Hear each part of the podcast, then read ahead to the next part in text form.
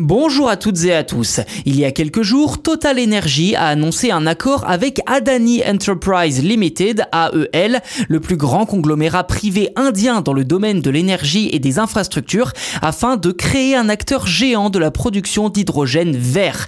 Cette nouvelle entité sera-t-elle uniquement réservée à l'Inde? La verra-t-on aussi arriver en France? Eh bien, tous les détails dans cet épisode. Concrètement, Total Energy a conclu un accord pour obtenir 25% des parts d'Adani News Industries Limited, ou ANIL pour l'acronyme. Ainsi, le champion français des carburants peut, je cite, créer un acteur géant de la production d'hydrogène vert. Comme l'explique le communiqué que je cite à nouveau, ANIL sera la plateforme exclusive d'AEL et de Total Energy pour la production et la commercialisation d'hydrogène vert à grande échelle en Inde, et donc pas en France pour l'instant. ANIL vise comme premier jalon une production d'un million de tonnes d'hydrogène vert par an d'ici 2030, en s'appuyant sur de nouvelles capacités de production d'électricité renouvelable d'environ 30 gigawatts. Fin de citation. Pour l'heure, il est prévu que 5 milliards de dollars soient investis dans un électrolyseur de 2 gigawatts, alimenté par l'électricité d'un parc solaire et éolien de 4 gigawatts.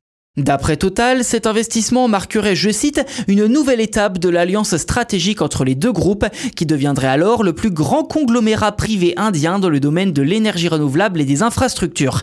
La stratégie d'hydrogène bas carbone de Total vise notamment à décarboner l'intégralité de l'hydrogène consommé par ses raffineries européennes d'ici 2030, d'après le PDG de Total Energy, Patrick Pouyanné. Le président du groupe Adani, Gautam Adani justement, a pour sa part salué un partenariat, en ligne avec son ambition de devenir le plus grand acteur de l'hydrogène vert au monde.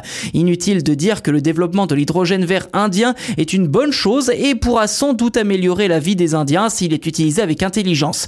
La pollution de l'air en Inde, principalement causée par les industries et les véhicules polluants, affiche régulièrement des taux 30 fois supérieurs aux limites fixées par l'OMS, causant ainsi plus d'un million de décès prématurés chaque année, sans compter les effets nocifs pour l'environnement et l'atmosphère dans une autre mesure.